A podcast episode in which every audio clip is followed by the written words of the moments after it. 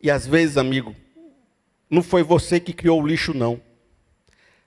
Veio sendo colocado em você por gerações anteriores. Às vezes você sofre de uma cultura familiar que te deu uma personalidade insegura. Você é todo ciumento e inseguro e às vezes não sabe falar com ninguém. Agressivo por quê? Porque seu pai era agressivo. Sua família era agressiva, sua família era insegura. Passou para você. Você está carregando um lixo de gerações anteriores que não foi você que construiu. Está lá dentro de você aquilo que não era o propósito de Deus para você, mas hoje você reproduz um sentimento agressivo que é da sua família. Tinha um pai, uma vez um, um homem estava falando comigo, que ele tinha profundo ressentimento do pai dele. Muito chateado com o pai dele. Porque o pai dele traiu a mãe dele, deixou a mãe dele sozinha, sem nem muitos recursos, e tratou muito mal a mãe dele. Então ele, ele era totalmente sem falar com esse pai, com raiva, brigado com esse pai. Um dia ele foi crescendo. E um dia ele percebeu que ele estava fazendo a mesma coisa com a esposa dele, que o pai dele fez com a mãe dele. E aí ele começou a se quebrantar, dizendo: Eu estou reproduzindo a criação que eu tive do meu pai. Foi um lixo que gerações anteriores jogaram na sua vida. E você está carregando como um reflexo sem nem perceber.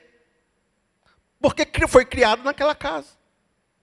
Foi criado naquela cultura. E aí, amigo, isso, isso soa muito injusto. Você tem que lutar com coisas que não foi você que criou. Você está no meio de uma Jerusalém cheio de porcaria que não foi você que fez. E você tem que resolver o problema dos outros na sua vida. Mas você tem uma passagemzinha aqui que eu queria relembrar com vocês. Josias, quando foi destruir os altares de Betel, chegou lá, vou destruir, queima tudo, destrói tudo aí. Aí estava lá destruindo, aí viu um, um monumento ali. O que é aquele monumento também? Vamos destruir também. Aí o pessoal, não, esse aqui é um monumento de um profeta que existiu aqui 300 anos atrás, que profetizou que um dia nasceria um rei chamado Josias, filho de Davi, que destruiria esse altar.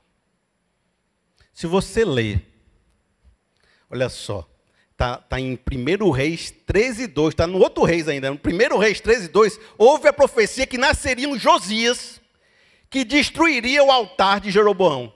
300 anos depois, está esse rei fazendo essas coisas sem nem saber a profecia. E amigo, eu quero dizer um negócio para você, agora segura. Fizeram muitas coisas aí no passado que caíram em cima de você, mas você foi escolhido por Deus para acabar com tudo isso que aconteceu no passado.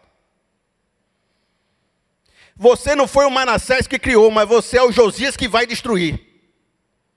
E como é que você sabe, Felipe? Você está dando uma profecia? Não, porque todos nós devemos ser Josias.